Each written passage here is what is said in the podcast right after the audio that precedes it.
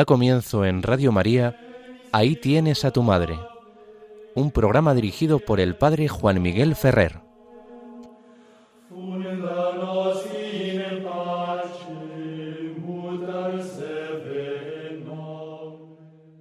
Un saludo muy cordial a todos vosotros, queridos amigos oyentes de Radio María.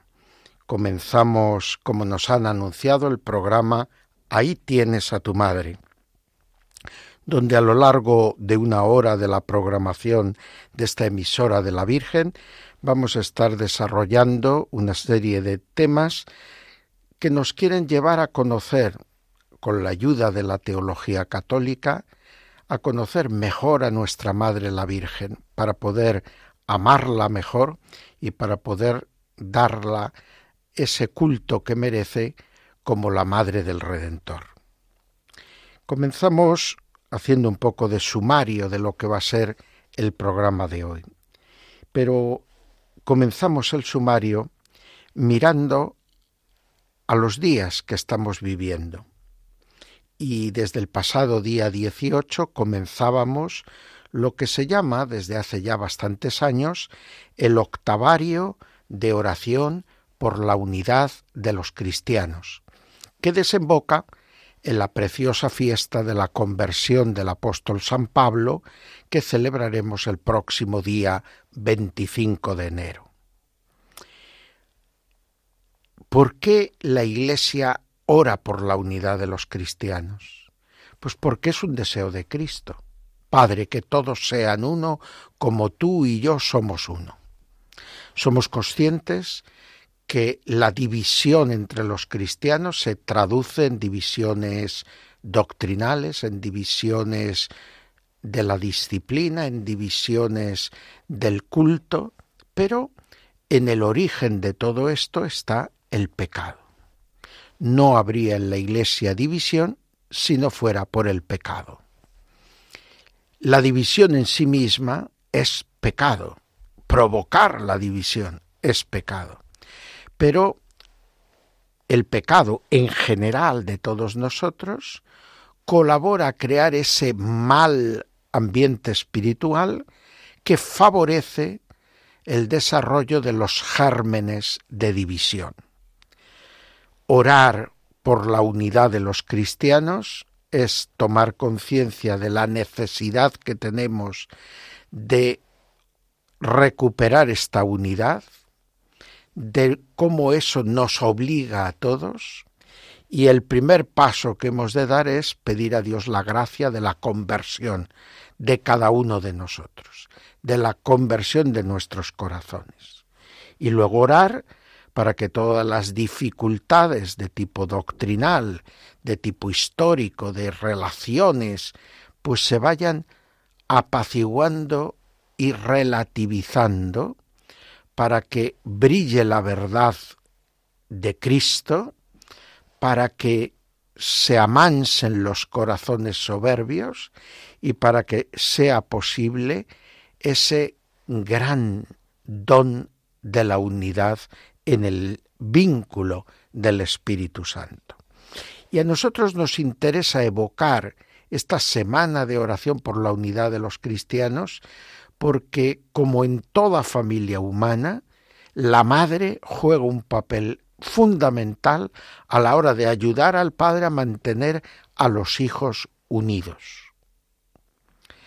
Y María, en diversas ocasiones a lo largo de la historia de la Iglesia, ha sido enviada por Dios y ha intervenido en la historia de la Iglesia para ayudar a conseguir esta unidad y para darnos ejemplo de esta oración por la unidad. Y la primera imagen que nos debe quedar grabada en el corazón es la imagen de los hechos de los apóstoles, de la Virgen María rodeada de los discípulos y de los familiares de Jesús, en el cenáculo, aguardando el día de Pentecostés y perseverando en la oración. Esta María del cenáculo es la que ahora brilla ante nuestros ojos como Madre de la Unidad y como la que nos impulsa a mantener con ilusión y con deseo agradecido para cumplir la voluntad de Cristo, de orar por la unidad de los cristianos. Y si oramos de verdad con María por esta unidad, evidentemente que nos guardaremos muy mucho de dar pasos o hacer cosas que hieren la unidad. Ahora bien, hay que salvaguardar un asunto. Hablar de construir la unidad quiere decir tender puentes, quiere decir ejercicio de caridad, pero la principal caridad es la que anda en la verdad, porque necesariamente, igual que la verdad se tiene que desarrollar en la caridad, la caridad tiene que estar iluminada por la verdad. Me dolió mucho una vez que una muchacha que estaba preparando su boda y que quería celebrarla en la parroquia donde yo fui párroco, ante unas dificultades que yo la planteaba, me dijo, prefiero que usted me mienta a que me lleve la contraria. Y esta muchacha representaba muy bien la mentalidad de muchas personas en el mundo actual, incluso en la Iglesia porque estaba pidiendo y estaba queriendo celebrar su matrimonio en la iglesia. Pero había esta dificultad que podríamos decir es de cultura ambiental. No le importaba que yo la mintiese, pero no quería llevarse el disgusto de contrariarla. Por lo tanto, yo la dije que lo sentía mucho, pero que yo no podía hacerle ese daño, porque Dios me pediría cuentas después. La verdad, la humilde presentación, pero firme presentación de la verdad, firme y humilde, firme en la perseverancia en, en ella, humilde en la manera de presentarla y de mantener esa firmeza. Pero es fundamento de toda caridad que se quiere hacer con el prójimo. Una caridad mentirosa sería una falsa caridad. Se parecería mucho a la demagogia. Y eso no conduce nada más que a la destrucción. Por lo tanto, que la Virgen María nos ayude en este camino de oración por la unidad de los cristianos, que no nos pase desapercibida, que no nos resulte un tema sin importancia, intrascendente, este de conseguir la unidad de los cristianos. Luego nos dedicaremos a lo que es el punto central de nuestro programa, el apartado Conociendo a nuestra Madre.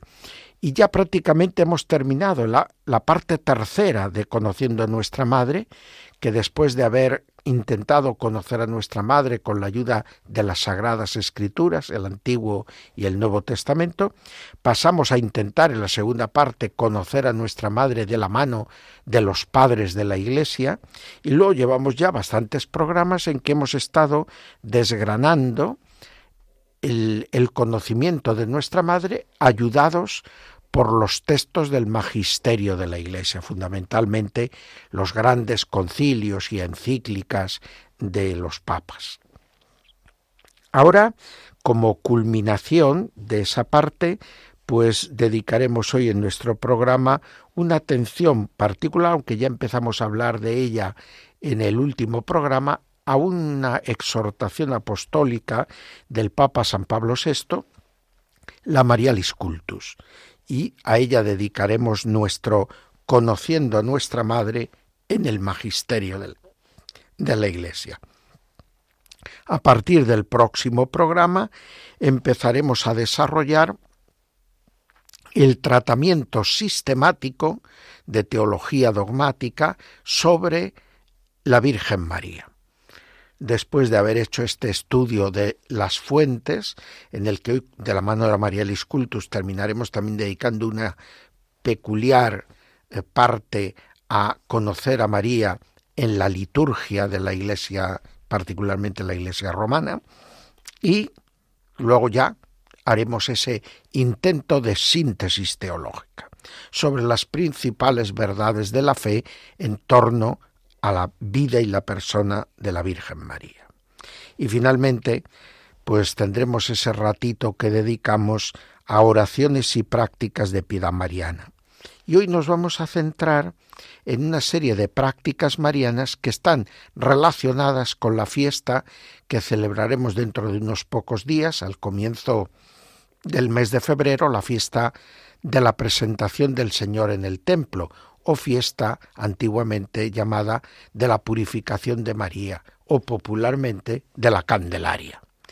Bien, pues nos fijaremos en algunos elementos de esa celebración litúrgica que tienen un desarrollo que toca también la piedad popular, como es la procesión eh, que está ligada litúrgicamente a esta fiesta, a la misa, y también el hecho mismo de las candelas y su significación en esa piedad mariana.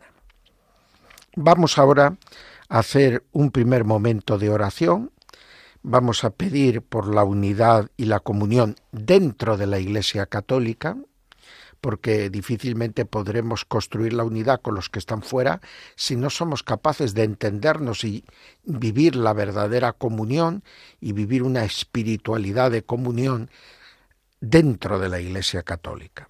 Y mientras nosotros hagamos esta oración, escucharemos un precioso Ave Verum cantado por el coro del Seminario Menor de Toledo.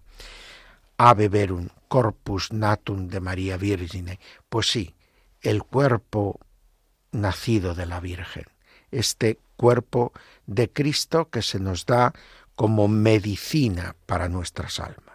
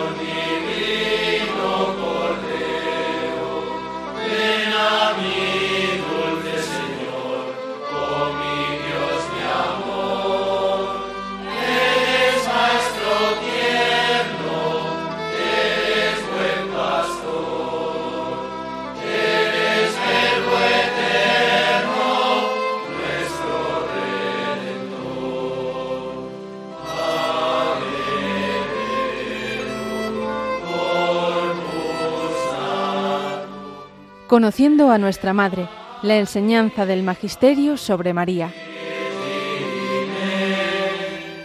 Seguimos adelante en la emisora de la Virgen, Radio María, con el programa Ahí tienes a tu madre. Os habla Juan Miguel Ferrer. Y entramos en el apartado central de nuestro programa, Conociendo a nuestra madre. Y anunciábamos en el sumario que íbamos a centrarnos sobre todo en desgranar la enseñanza de San Pablo VI en su exhortación apostólica Marialis Cultus. Se van a cumplir 50 años de esta exhortación apostólica. Fue el 2 de febrero del año 1974, cuando el Papa Pablo VI dio a la Iglesia este precioso documento, en el que quería salir al paso del abandono por parte de algunos de la piedad mariana y de la falta de revitalización de esta piedad por parte de otros que seguían anclados en las formas de piedad mariana del pasado, pero sin aprovechar las invitaciones que había hecho el concilio para revitalizar a través de la palabra de Dios fundamentalmente y de la liturgia de la Iglesia y la enseñanza de los padres de la Iglesia las formas populares de piedad mariana.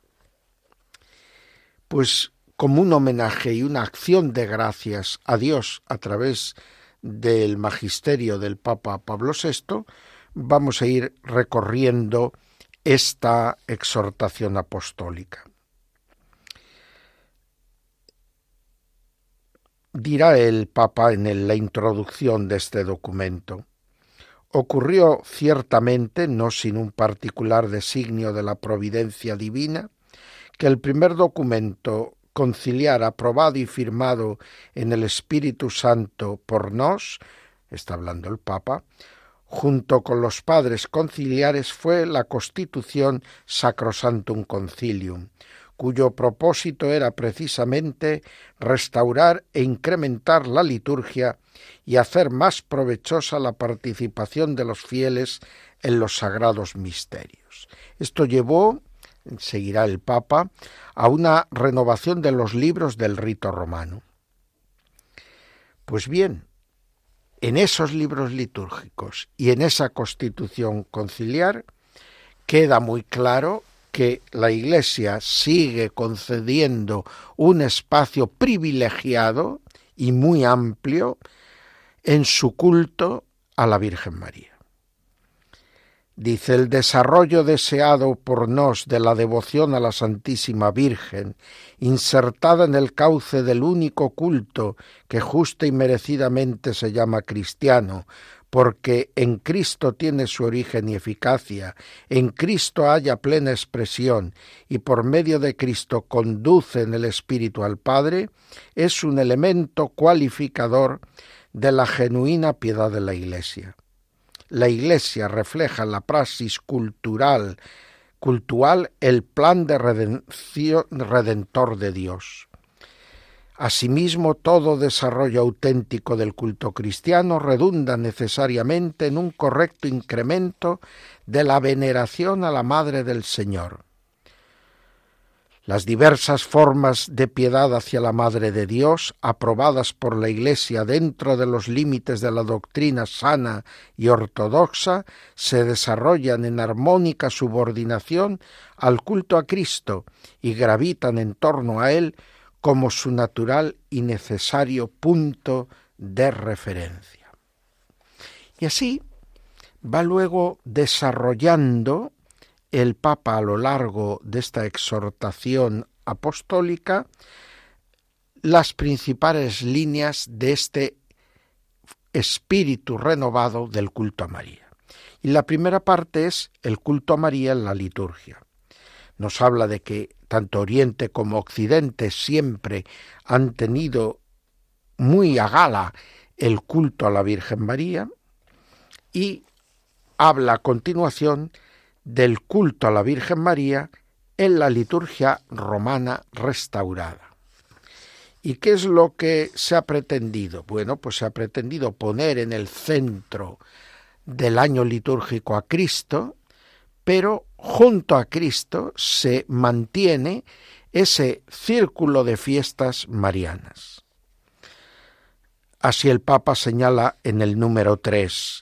Así, durante el tiempo de Adviento, la liturgia recuerda frecuentemente a la Santísima Virgen, aparte de la solemnidad del día 8 de diciembre en que se celebra conjuntamente la Inmaculada Concepción de María, la preparación radical a la venida del Salvador y el feliz exordio de la Iglesia sin mancha ni arruga. De este modo también luego el admirable recuerdo de María se va a hacer presente de múltiples formas a lo largo de ese tiempo del Adviento.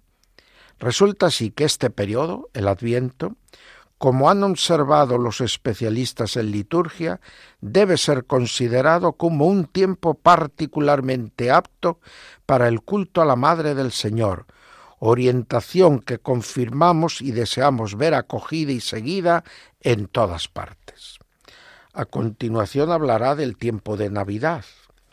y aunque ésta esté centrada en el nacimiento de Jesucristo y su presentación a las gentes, es evidente que dentro del tiempo de Navidad ocupa un papel singular en la liturgia renovada la solemnidad de la maternidad divina de María. Según una antigua sugerencia de la liturgia de Roma, está destinada a celebrar la parte que tuvo María en el misterio de la salvación y exaltar la singular dignidad de que goza la Madre Santa.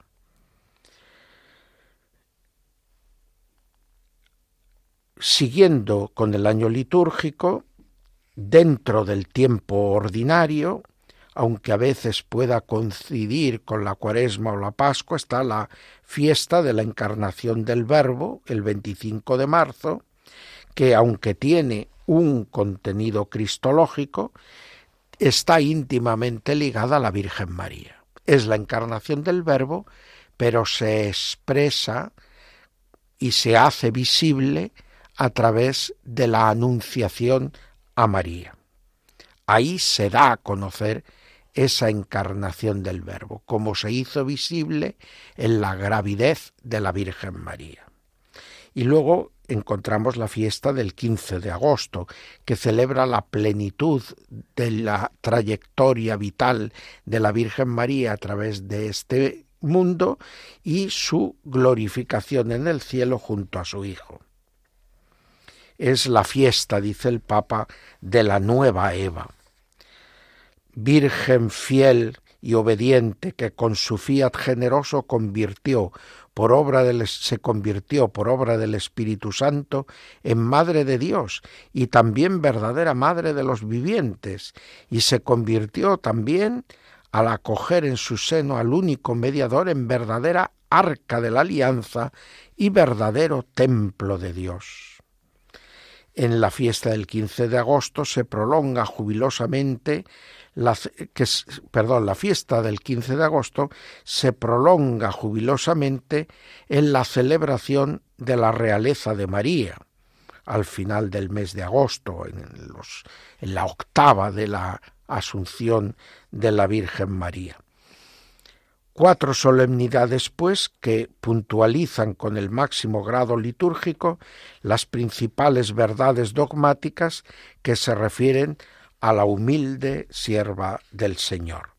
Pero luego hay otras fiestas que completan este ciclo mariano, como la del nacimiento de María, la de la visitación a Isabel, la de la Virgen de los Dolores, o esta del 2 de febrero, asociada a la promulgación de esta exhortación Marialis Cultus, que es el momento de acompañar a Jesús al templo a los cuarenta días del nacimiento para presentar al niño Jesús, primer hijo varón, a, a, Dios y para que se realice y se declare la purificación de la madre para que pueda insertarse de nuevo en la vida cultural del pueblo de Israel. Además de eso, se han ido incluyendo en el calendario otras fiestas de la Virgen María ligadas a apariciones marianas de relevancia universal y a advocaciones vinculadas a órdenes religiosas normalmente que también tienen una propagación universal.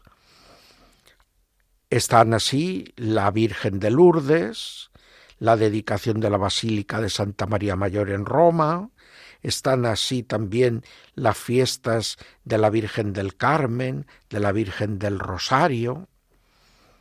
De esta manera vemos también celebrado el Inmaculado Corazón de María. Por lo tanto, dirá el Papa en el número 9, no debe olvidarse que el calendario romano general no registra todas las celebraciones de contenido mariano, pues corresponde a los calendarios particulares recoger con fidelidad a las normas litúrgicas, pero también con adhesión de corazón las fiestas marianas propias de las distintas iglesias locales. Pero el, el contenido mariológico del nuevo misal romano del Vaticano II no acaba con estas fiestas. Están las plegarias, está el común de la Virgen María, está en la riqueza de prefacios marianos que incluyó, está también la colección de misas de la Virgen María que se publicaría años más tarde, después de la Marialis Cultus. Dirá el Papa, sí, por ejemplo, el tema María Iglesia ha sido introducido en los textos del Milsal con variedad de aspectos, como Variadas y múltiples son las relaciones que median entre la Madre de Cristo y la Iglesia. En efecto, dichos textos en la concepción sin mancha de la Virgen reconocen el exordio de la Iglesia, esposa sin mancilla de Cristo. En la Asunción reconocen el principio ya cumplido de la imagen de aquello que para toda la Iglesia debe todavía cumplirse, y el misterio de la maternidad la proclaman madre de la cabeza y de los miembros. Finalmente, dirá el Papa, cuando la liturgia dirige su mirada a la Iglesia primitiva y la contemporánea, encuentra puntualmente a María, allí como presencia orante junto a los apóstoles, aquí como presencia operante junto a la cual la Iglesia quiere vivir el misterio de Cristo, también señala la riqueza extraordinaria del misal en el leccionario para las misas de la Virgen María. Dice, si el misal y el leccionario y la liturgia de las horas, que también tiene gran riqueza eucológica mariana, quicios de la oración litúrgica romana, retorna con ritmo frecuente la memoria de la Virgen, Tampoco en los otros libros litúrgicos restaurados faltan expresiones de amor y de suplicante veneración hacia la Madre de Dios, la Teotocos. Así la Iglesia la invoca como Madre de la Gracia antes de la inmersión de los candidatos en las aguas regeneradoras del bautismo, y así la hace presente también en diversos momentos de la vida litúrgico sacramental de la Iglesia. Luego hay en esta primera parte de la Marilis una segunda sección en la que se presenta a la Virgen María como modelo de la Iglesia en el ejercicio del culto. Virgen oyente que acoge con fe la palabra de Dios. Dirá el Papa, María, como ejemplo de la actitud espiritual con que la Iglesia celebra y vive los divinos misterios. La ejemplaridad de la Santísima Virgen en este campo dimana del hecho de que ella es reconocida como modelo extraordinario de la Iglesia en el orden de la fe, de la caridad y de la perfecta unión con Cristo. Esto es, de aquella disposición interior con que la Iglesia, esposa amadísima, estrechamente asociada a su Señor, lo invoca y por su medio rinde culto al Padre eterno. Ella es modelo como Virgen orante, como Virgen Madre, como Virgen oferente. María es también evidentemente maestra de vida espiritual para cada uno de los cristianos. Y dirá en el número 21, pero María es sobre todo modelo de aquel culto que consiste en hacer de la propia vida una ofrenda a Dios, doctrina antigua, perenne, que cada uno puede volver a escuchar poniendo atención en la enseñanza de la Iglesia, pero también con el oído atento a la voz de la Virgen, cuando ella, anticipando en sí misma la estupenda petición de la oración dominical, hágase tu voluntad, respondió al mensajero de Dios, He aquí la esclava del Señor, hágase en mí según tu palabra. El sí de María es para todos los cristianos una lección y un ejemplo para convertir la obediencia a la voluntad del Padre en camino y en medio de la propia santificación. Y termina esta parte primera el Santo Padre diciendo Considero, pues, venerables hermanos, la veneración que la tradición litúrgica de la Iglesia Universal y el renovado rito romano manifiestan hacia la Santa Madre de Dios, recordando que la liturgia, por su preeminente valor cultural, constituye una norma de oro para la piedad cristiana, observando finalmente cómo la Iglesia, cuando celebra los sagrados misterios, adopta una actitud de fe y de amor semejantes a los de la Virgen. Comprendamos cuán justa es la exhortación del Concilio Vaticano II a todos los hijos de la Iglesia para que promuevan generosamente el culto, especialmente litúrgico, a la bienaventurada Virgen, exhortación, dice el Papa, que desearíamos ver acogida sin reservas en todas partes y puesta en práctica celosamente. Y a continuación comienza la parte segunda de la Marialis Cultus, que propone una renovación de la piedad mariana en la línea que ha pedido el Concilio Vaticano II. Una, dirá, diligente revisión de los ejercicios de piedad dedicados a la Virgen, revisión que querríamos fuese respetuosa con la sana tradición y estuviera abierta a recoger las legítimas aspiraciones de los hombres de nuestro tiempo. Y entonces dice, ¿cómo ha de ser esta piedad mariana? Y presenta primero tres notas. La piedad mariana debe ser trinitaria, es decir, debe poner de manifiesto la relación peculiar de María con cada una de las divinas personas, como modelo de esta relación a la que somos invitados todos. Cristológica, para que se vea el especial vínculo que con la persona del Verbo tendrá su madre. Y eclesial, es decir, esta piedad mariana está inserta en la vida de piedad de la Iglesia y como hemos visto es modelo para ella. Luego la Madre de Dios es objeto de nuestro culto y es modelo de nuestro culto de cara a Dios.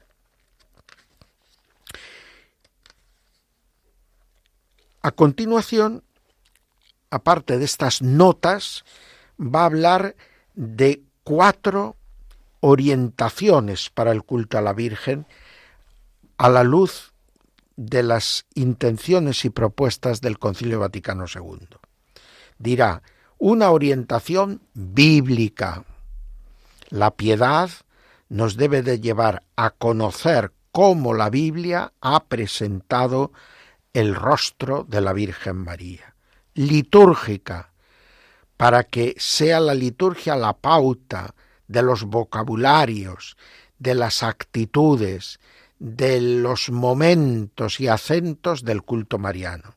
Ecuménica, para que abramos nuestro corazón a la sensibilidad y piedad mariana de las iglesias de Oriente y a la vez en nuestro culto a la Virgen María procuremos no hacer nada que de alguna manera resulte escandaloso o extraño a la sensibilidad profundamente cristocéntrica de la piedad de nuestros hermanos protestantes, las iglesias evangélicas, y luego antropológica, es decir, que a la hora de plantear el culto a la Virgen María tengamos en cuenta cómo satisfacer las legítimas necesidades espirituales de los hombres y mujeres de cada lugar, en cada circunstancia, en cada ambiente cultural y ante cada sensibilidad espiritual.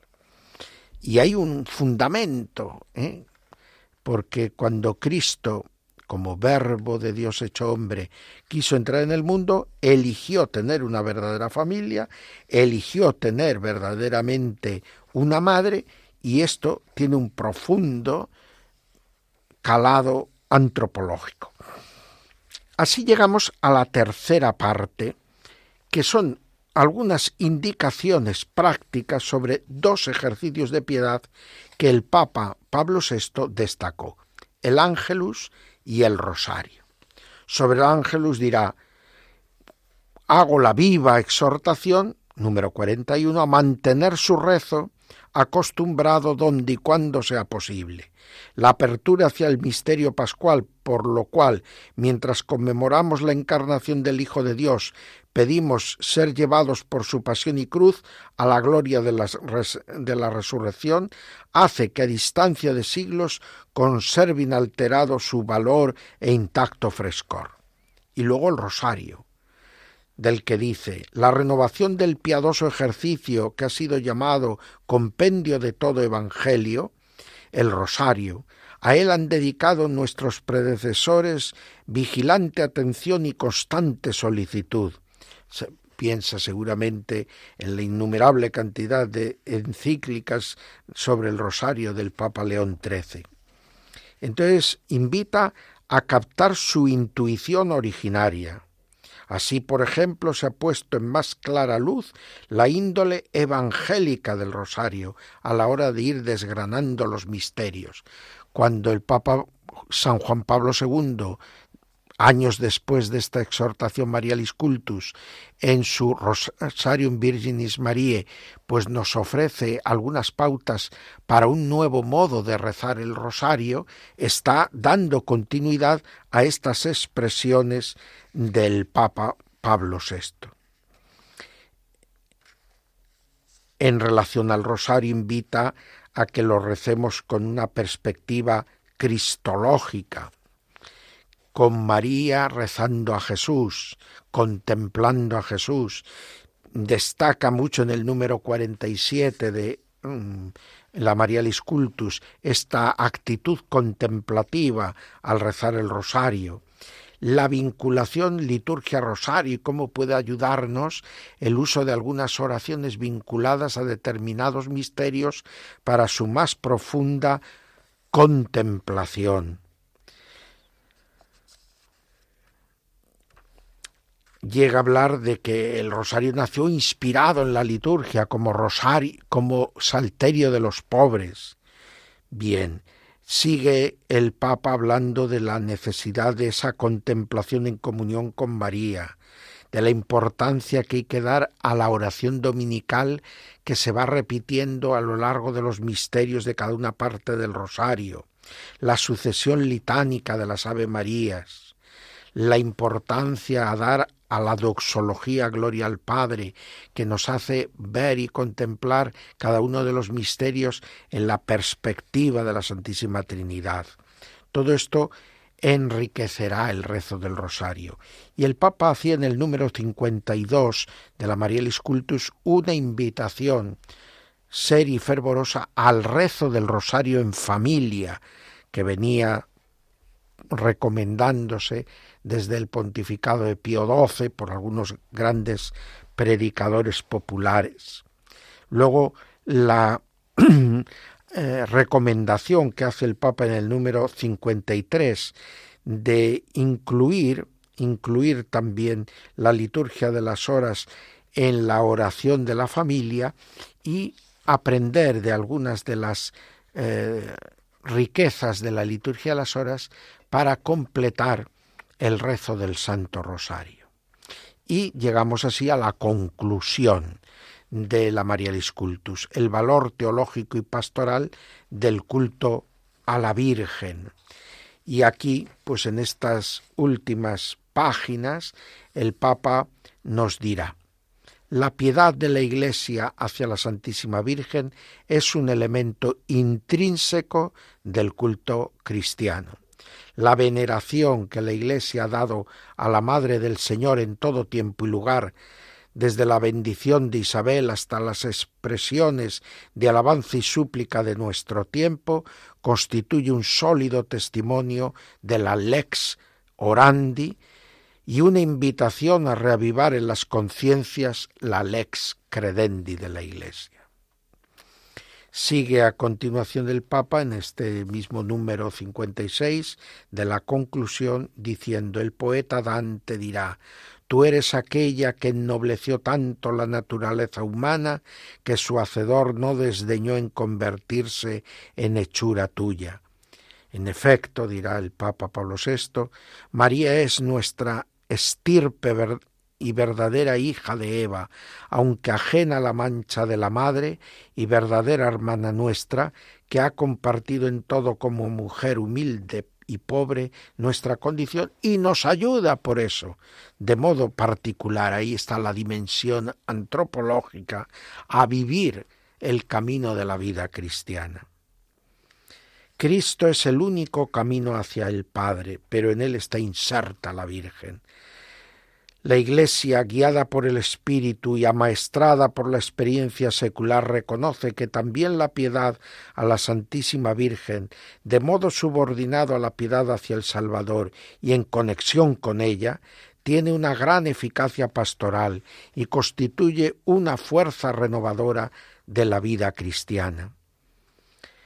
Y termina la piedad hacia la Madre del Señor se convierte para el fiel en ocasión de crecimiento en la gracia divina, finalidad última de toda acción pastoral. La Iglesia católica, basándose en su experiencia secular, reconoce en la devoción a la Virgen una poderosa ayuda para el hombre hacia la conquista de su plenitud.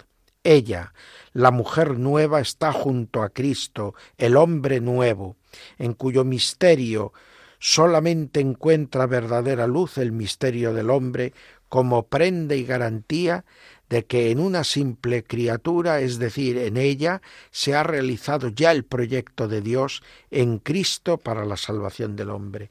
Y esto es particularmente importante, más aún que en los días en que lo escribió el Papa San Pablo VI, en nuestro momento, cuando la humanidad está siendo profundamente atacada en sus fundamentos, porque la cultura transhumanista, el poshumanismo, está intentando desacreditar la grandeza y dignidad del ser humano. Evidentemente que el ser humano puede pecar porque es libre, pero el ser humano también es capaz de hacer obras maravillosas. Y la llamada que Dios hace y la eficacia de la gracia de Dios terminan, esta es la esperanza cierta que la Iglesia proclama, terminarán ganando. Y ese hombre y esa mujer creados a imagen y semejanza del Creador, resplandecerán para alegría de toda la creación hay algo que tenemos que salvar hoy en día. Si en algún momento se atacó a Dios, la fe en Dios, del eclipse de Dios está viniendo ahora el ataque al hombre y el eclipse de la humanidad.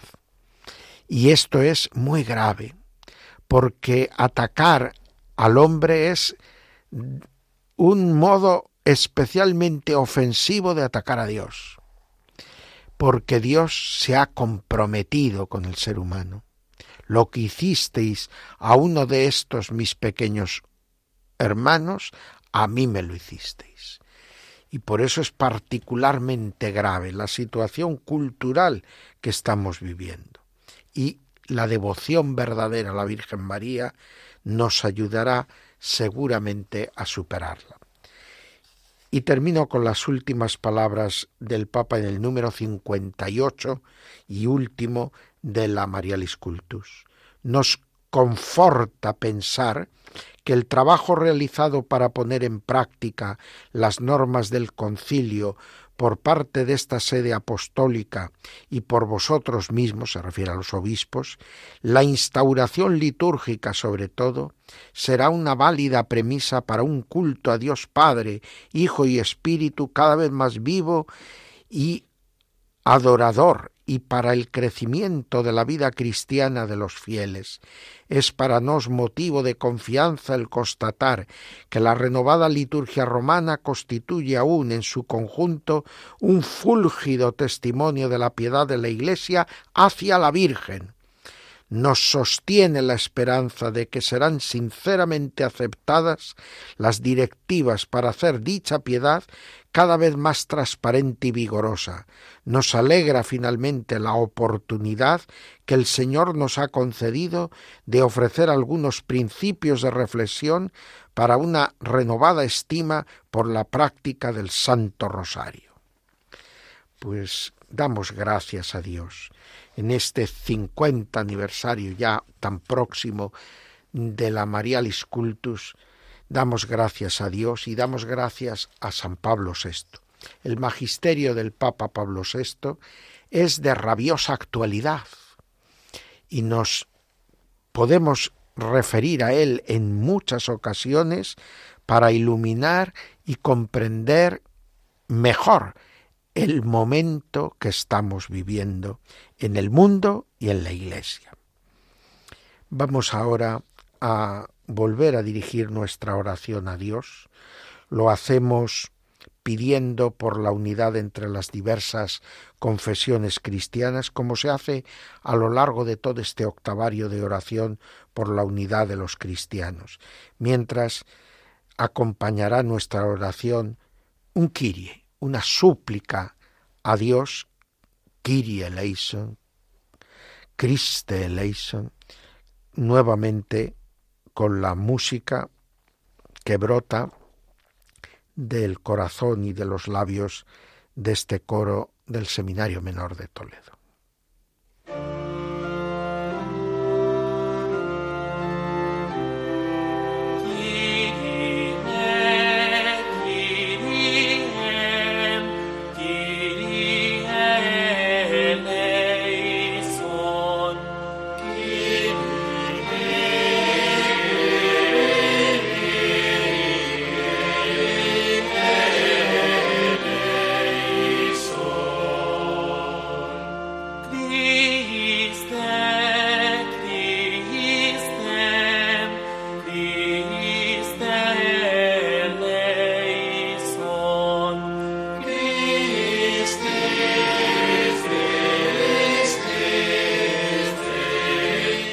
Oraciones y prácticas de piedad marianas.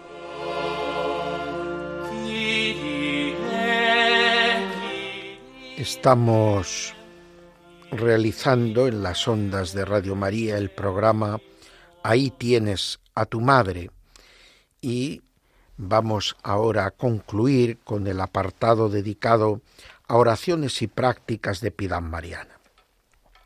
Decía en el sumario que íbamos a centrarnos en una serie de prácticas de piedad que están rodeando la fiesta del 2 de febrero, la fiesta de la presentación del Señor en el templo, considerada también como fiesta de la purificación de María y popularmente como fiesta de la Candelaria. Lo que caracteriza esta fiesta es el que en ella hay una procesión ligada litúrgicamente a la eh, celebración de este día. Se comienza con una bendición de las velas y se realiza una procesión, que puede ser unas veces una verdadera procesión, desde otra iglesia hasta la iglesia en que celebraremos la Eucaristía, cantando el cántico del anciano Simeón y otra serie de melodías propias de esta fiesta a lo largo de ese recorrido procesional. Otras veces puede ser una entrada solemne en la iglesia, habiendo realizado primero esta bendición de las candelas, para entrar mm, a celebrar con las candelas encendidas en las manos. Toda esta vinculación a las candelas está ligada al cántico de Simeón que repetimos cada día en las completas.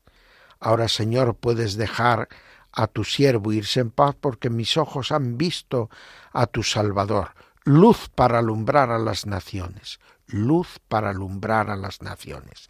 A los cuarenta días de la Navidad se proclama a Cristo como luz de las naciones.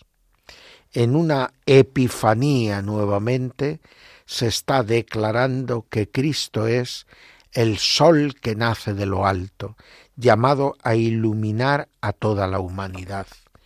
Y esa iluminación está relacionada con el conocimiento de la verdad, está relacionada con la recuperación de la vida, y está relacionada también con la alegría.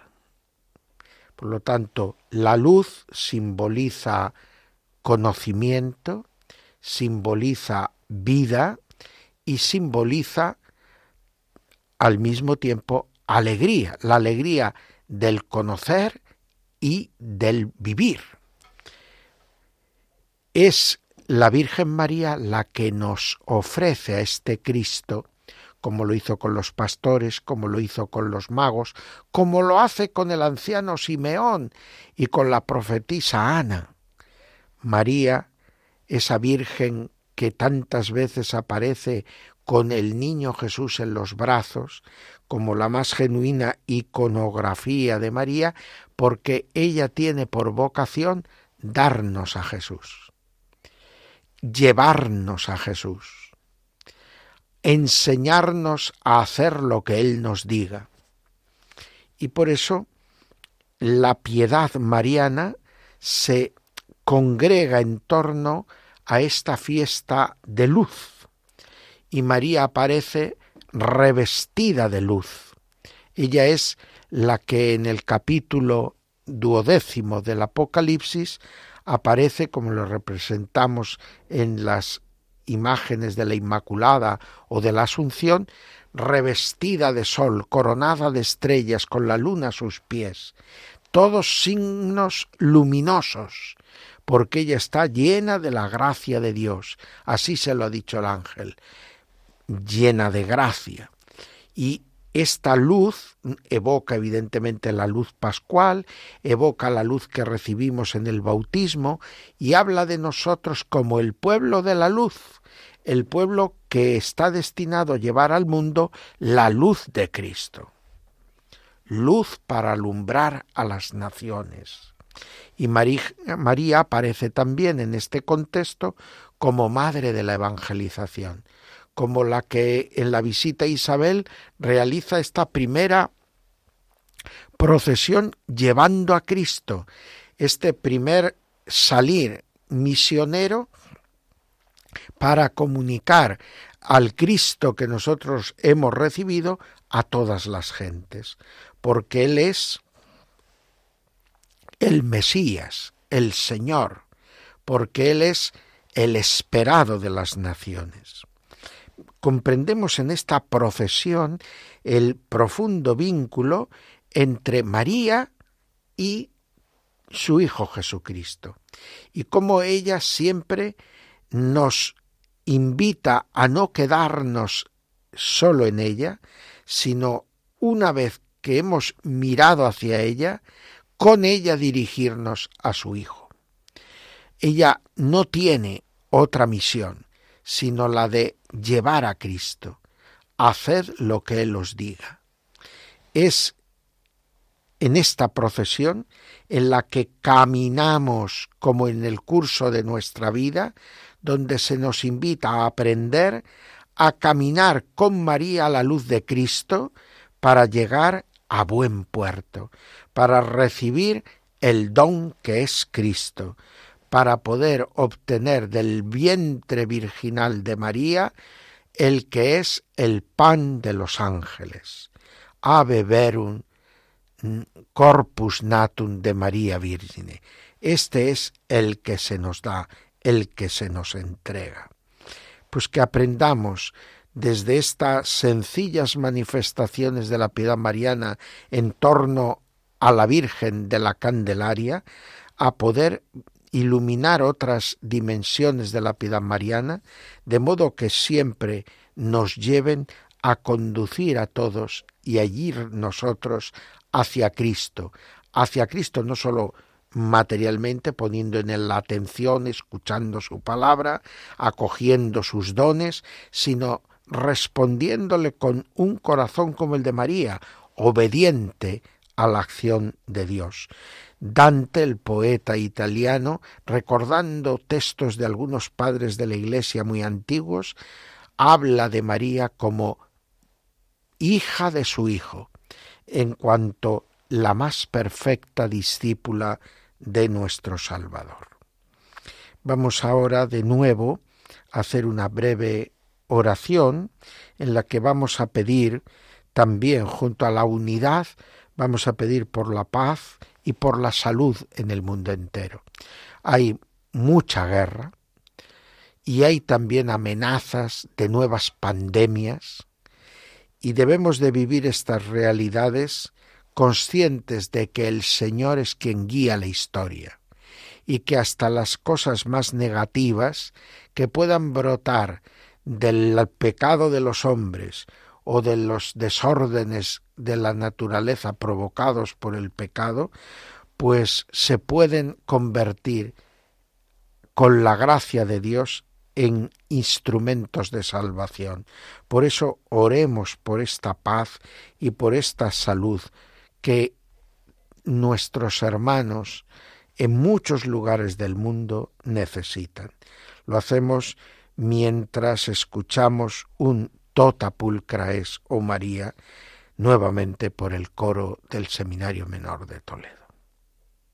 Tota pulcra amica mea, macula non esinte.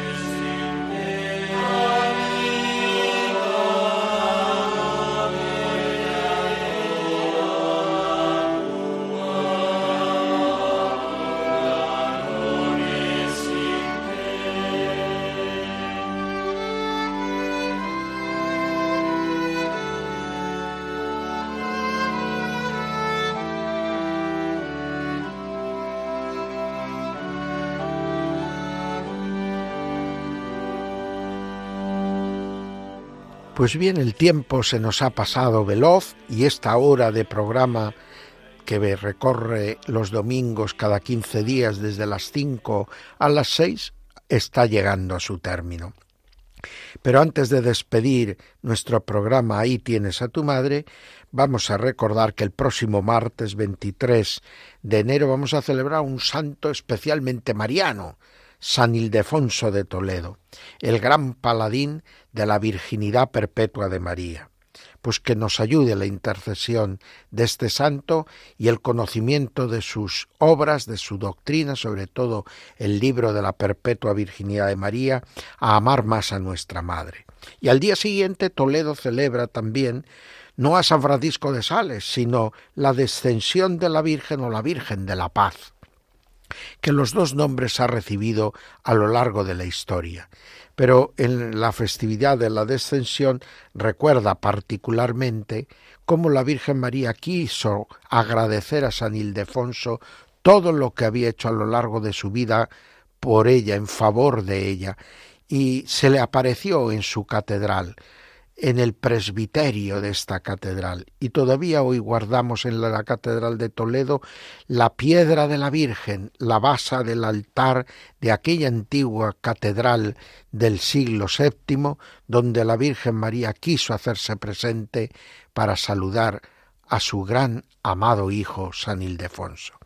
Pues hasta nuestro próximo programa, queridos amigos, que la Virgen María nos ayude a amar cada día más y mejor a Cristo y a hacer en todo su voluntad.